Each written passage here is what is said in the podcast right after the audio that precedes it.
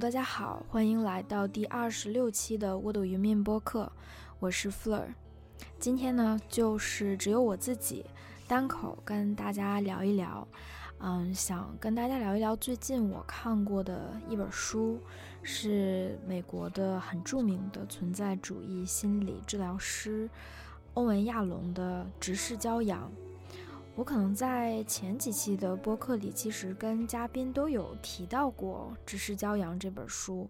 它其实是一本讨论我们有限生命的有限和从存在主义的视角去，嗯，看焦虑啊、困难啊，然后一些嗯心理上的孤独感，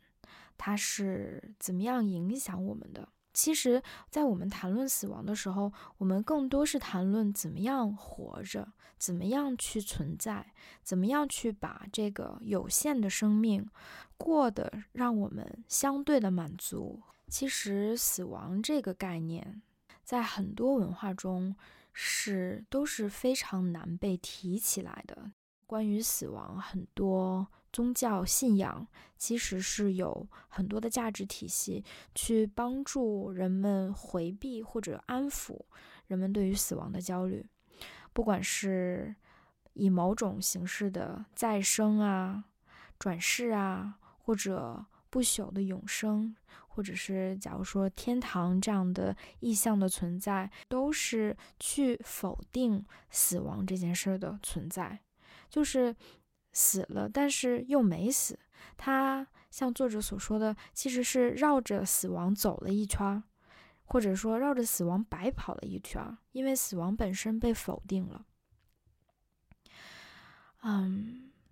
其实无论是哪一种宗教信仰，只要我们去否定死亡这样的一个概念。其实也是在回避我们每一个人心中对他所持有的一种焦虑和恐惧，嗯，最终能真正去消解我们对死亡、离去、存在的焦虑的，真最最终其实还是去直面我们的焦虑、我们的恐惧是从哪里来的。就是像直视骄阳一样，它可能会让我们觉得很痛苦，很难去做到。但同样，死亡也是一样，它是很难去直视的一种存在。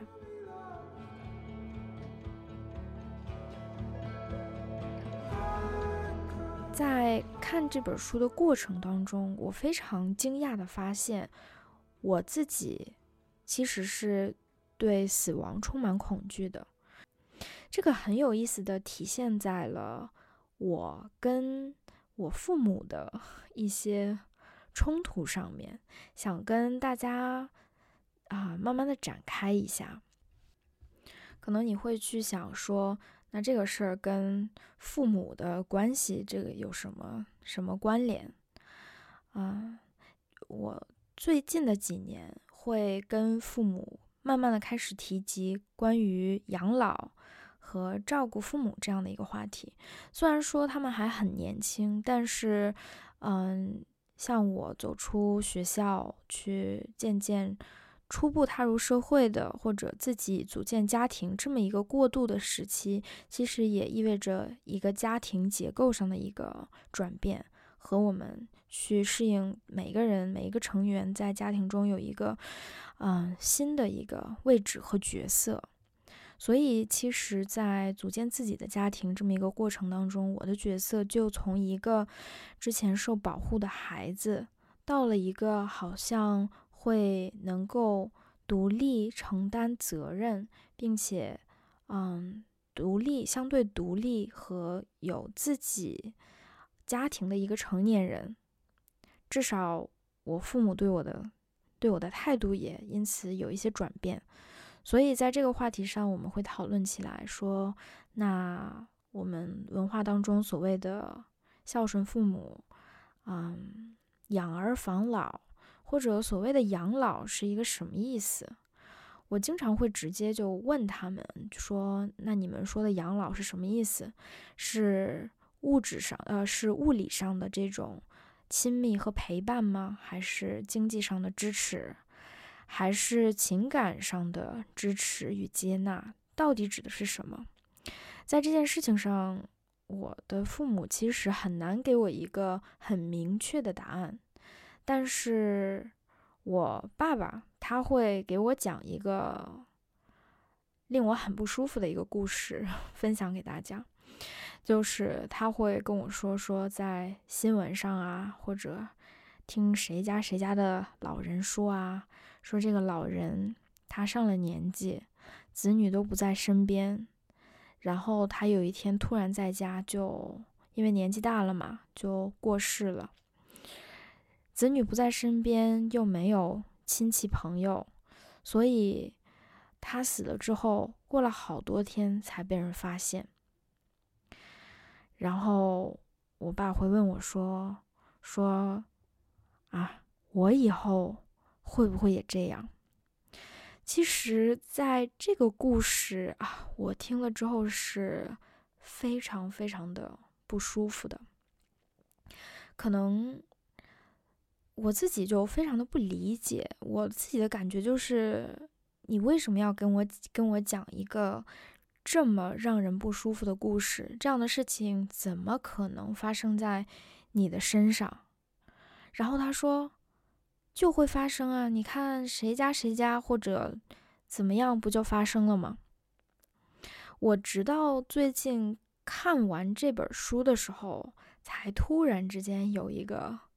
非常明确的感受，说他为什么要给我讲这个故事。其实书中提到了，啊，孤独的两种存在，就是两种孤独吧。第一种是日常生活中的孤独，第二种是存在的孤独。日常生活中的孤独呢，就是可能大多数人比较熟知的一种感受，那种与他人隔绝，然后。孤独通常是害怕亲密，担心被拒绝呀，或者觉得自己不值得被爱，等等等等。其实心理咨询当中帮助大家所解决的问题，大多数都是解决去处理和面对孤独的问题，并且能够帮助来访者建立更亲密、稳固和持久的人际关系的一个支持手段。那刚才提到的第二种孤独呢，就是存在的孤独，它可能是一个更深刻意义的孤独。这个孤独体现在，其实我们每一个人都被扔在扔到了这个世界上去独立的存在，最后呢，也是独立的离开。即使在走向生命终结、与整个世界分离的这么一段路程当中，你想拉着另外一个人的手，让他陪着你走，但大多数的情况下，这一段路都是一个人非常孤立无援、自己走过的。这个读到这一段的时候，其实我立刻就明白了，我我爸给我讲的那个故事什么意思。其实，父母，我们所谓的子女对父母尽孝，所谓的养儿防老，我觉得它不管体现在物质上、时间上、物理上、情感上，它只是一种体现。我觉得在父母那一辈，他们慢慢的走向生命的终结，他们所对死亡产生的这种焦虑，其实是对他们。越见愈见衰老，愈见身体的衰老和行动的不便，他的世界其实也在逐渐的构建他的孤独感。其实，在他们的内心深处，我猜想可能有那么一部分是希望在自己的健康日渐就是。俱下的这么一个过程当中，会有自己最亲近的人，也就是他们的子女，愿意去和一个濒死的人或者生命逐渐走到尽头的人，嗯，握着他的手，抱着他们，去接近他们，接受他们。去和他们一起面对，嗯，死亡的孤独和走向慢慢走向生命尽头的这种极大的孤独感。嗯，其实，在我觉得，不管在任何的文化当中，我们对死亡其实是非常的回避和拒绝的。一个健康的人其实是不太喜欢、不愿意去接近濒死的人的。就是像书里说的这么一句话：说在人类死亡来临的时刻，连希腊众神都恐惧的躲开了。里面书里面提到了一个非常有意思的例子，嗯，他引用了一个电影，叫《呐喊与低语》，然后他的一个主人公就是一个叫安格纳的女人，她要死了，他充满了痛苦和恐惧，他也非常希望能够拥有一份真正亲密的关系，然后他有两个姐姐，所以他其实，在濒死的这一刻，就非常希望那个姐姐。能够真正的走进安格纳的心灵里，跟他形成一种亲密的关系。可是这两个姐姐呢，因为虽然很想去拥抱他，很想跟他走得亲近，但其实还是因为恐惧，躲开了即将死去的妹妹。这个时候，只有他的女仆、女仆人安娜愿意抱着这个安格纳，他们紧紧地贴在一起。然后，这个安格纳死后不久，他这个孤独的灵魂啊，就游荡了回来，用一个很可怕的孩子般的声音去哭诉，去祈求姐姐真正的去触摸他，去拥抱他，去接受他。只有这样子，他才能真正的死去。这两个姐姐想去靠近他，但是又很害怕死人的那种斑驳的皮肤。他们似乎提前看到了自己即将到来的死亡，就惊恐地从房间里面跑了出去。又是这一次，又是女仆安娜，她的拥抱让安格纳真正走完了走完了这个死亡的旅程。其实，这样一个电影就。这样一个情节吧，就是很具象的体现出我们每一个人对对于死亡是非常的拒绝与回避的。嗯，能够像那个女仆安娜一样，真正的富有同情心和同理心的去与即将去世的人形成这么样一种连结，是非常非常难得和不容易的。这样的故事呢，也非常真切的说明，其实。人际关系，那种与亲近和信任的人在很深程度上的连结，其实是一剂对抗死亡焦虑的良药。在父母的这一件事情上，作为子女。我觉得我们的文化社会背景虽然说很复杂，每个人去面对所谓的养老、养儿防老这件事情上的做法和需求都不尽一致，但其实最后背后的初衷却是很相近的，就是父母其实是在一定程度上期待他们的衰老、他们身体的日健康的这种。啊，一天不如一天，自己走向生命终结的旅途当中，他不会与整个世界隔离，他不会慢慢的被全世界所抛弃。所以，希望作为子女最亲近的人，能够在这样一段的旅途上去陪伴他，不管是在物理上身体的亲近，还是在情感上的陪伴，只要是这样的连结，这样的共情与。关怀被达成，其实就是父母他背后的这个需求被看见。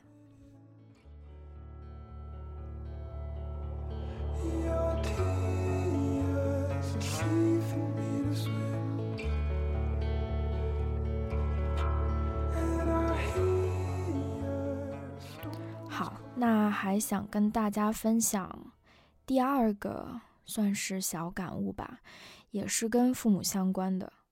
不知道大家有没有和我一样的感受，就是随着父母的年龄越来越大，我其实由衷的希望他们能够健康的生活，有一个健康的生活方式，去即使是自己步入老年的中老年的这样一个生命阶段，但是也可以相对健康、手脚麻利的去。照顾能够照顾自己的生活，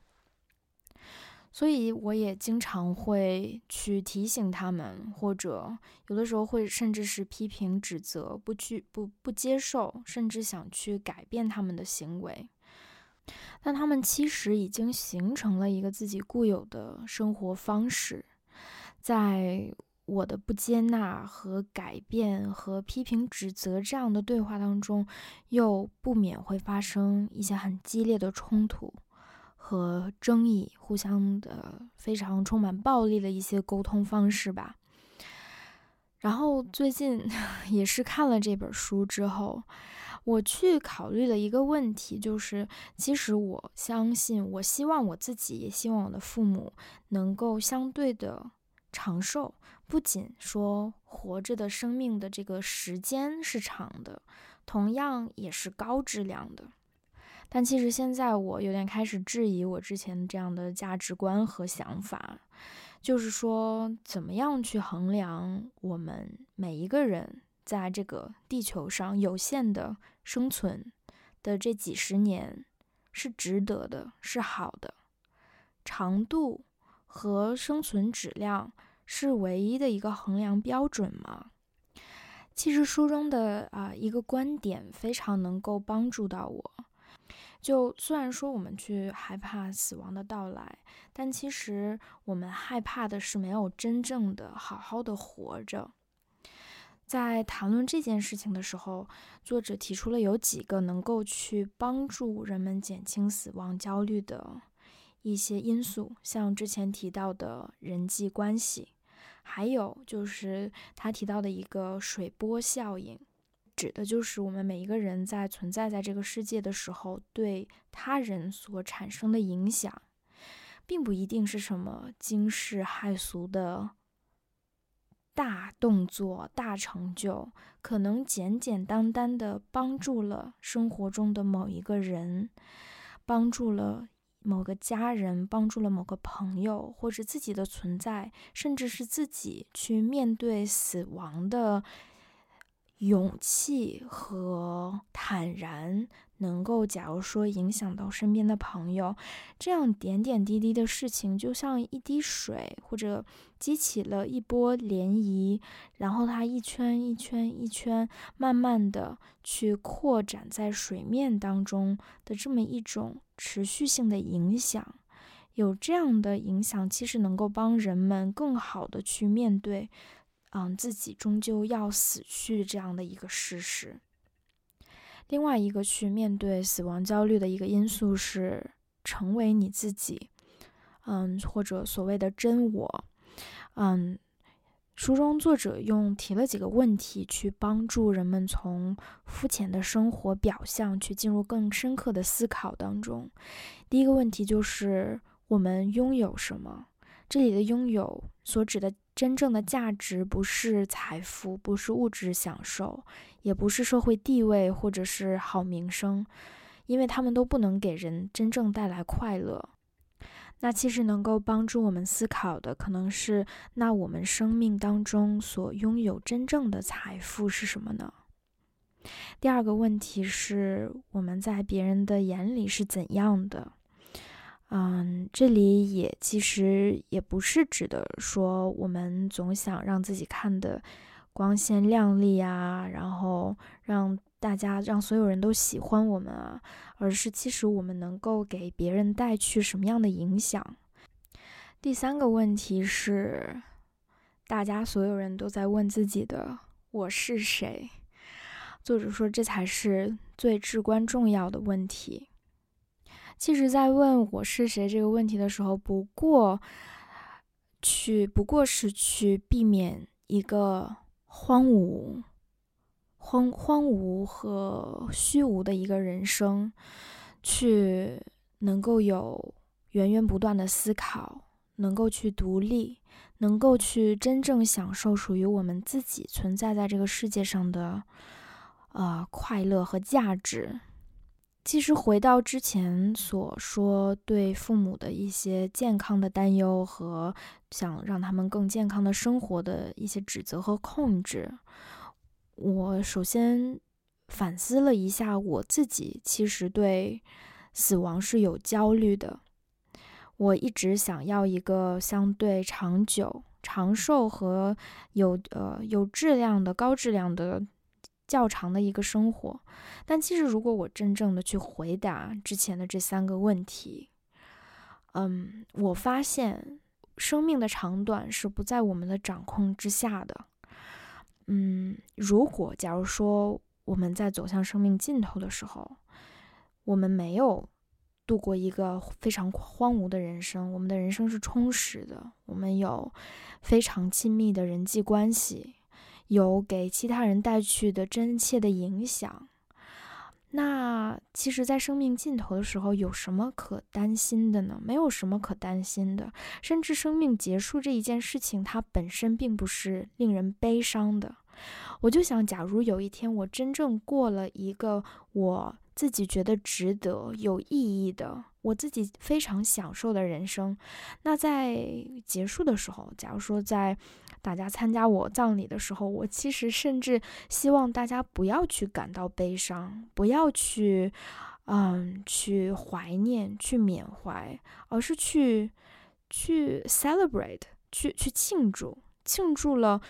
我或者庆祝了一个人，他在有限的时间上其实非常快乐、非常充实、非常怎么说还不赖的，就还。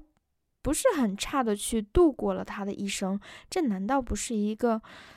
需要庆祝、大家可以去开 party 的一件事儿吗？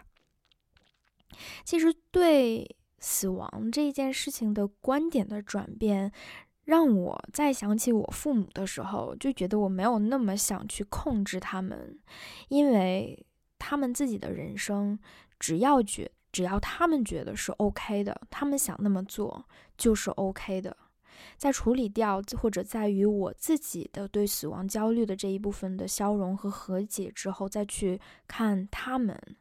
我其实就有有一点放下的那种，有一种能够放下控制、放下担心、放下想去改变他们冲动的这么一种感觉。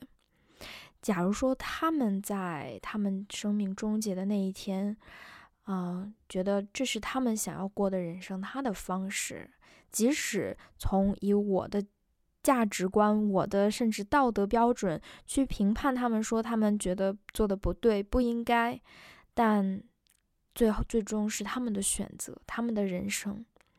所以，其实我觉得，如果对我来说，死亡不是一件只令人恐惧、害怕和回避的事情，我其实也没有那么大的动力去改变、控制他们，只要他们开心就好。好，那今天讲了这么多，毫不避讳的去提及死亡这个词，